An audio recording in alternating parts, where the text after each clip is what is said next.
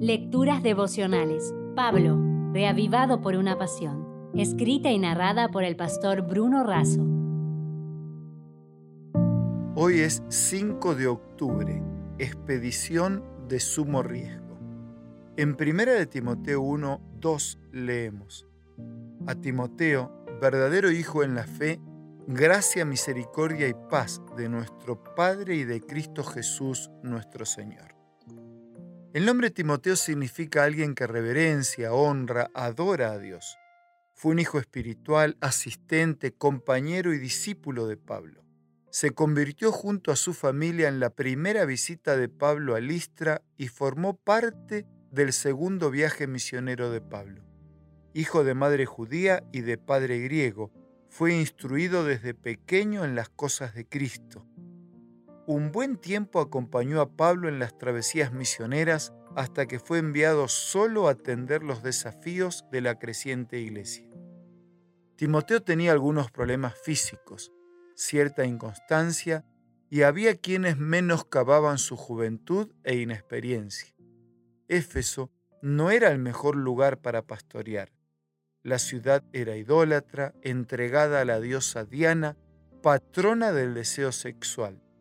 Además, Pablo había estado en Éfeso por tres años realizando una gran obra. Por lo tanto, no era fácil sucederlo. Entonces, le escribe a Timoteo para animarlo y guiarlo en la conducción de la iglesia. Elena de Juárez nos clarifica. El verdadero ministro de Dios no rehuye los trabajos pesados ni las responsabilidades, de la fuente que nunca falla para los que sinceramente buscan el poder divino, saca fuerza que lo capacita para afrontar las tentaciones, sobreponerse a ellas y cumplir los deberes que Dios le impone. Su alma se desvive para realizar un servicio aceptable para su maestro. El siguiente anuncio apareció en un periódico londinense se solicitan hombres para una expedición arriesgada, poco salario, frío intenso, largos meses en completa oscuridad y peligro constante. No se garantiza el regreso. Honra y fama en caso de éxito. Lo publicó el notable explorador ártico Sir Ernest Shackleton, y miles de hombres concurrieron. Si el Señor Jesucristo o Pablo pusieran un aviso clasificado solicitando obreros, ¿qué dirían? Se buscan misioneros de tiempo completo o parcial para terminar la obra del Señor. Puede encontrarse con indiferencias, oposición, persecución, cárcel, ataques constantes de un enemigo invisible, incluso el martirio. Puede ser que los frutos no sean visibles y la recompensa será contraentrega del producto terminado frente al río de la vida.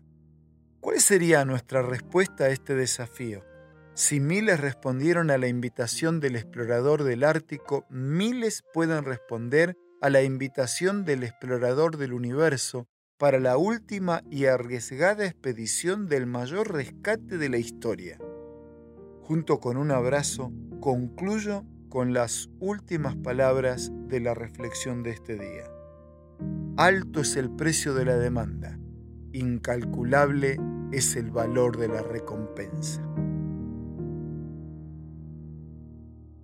Si desea obtener más materiales como este, ingrese a editorialaces.com.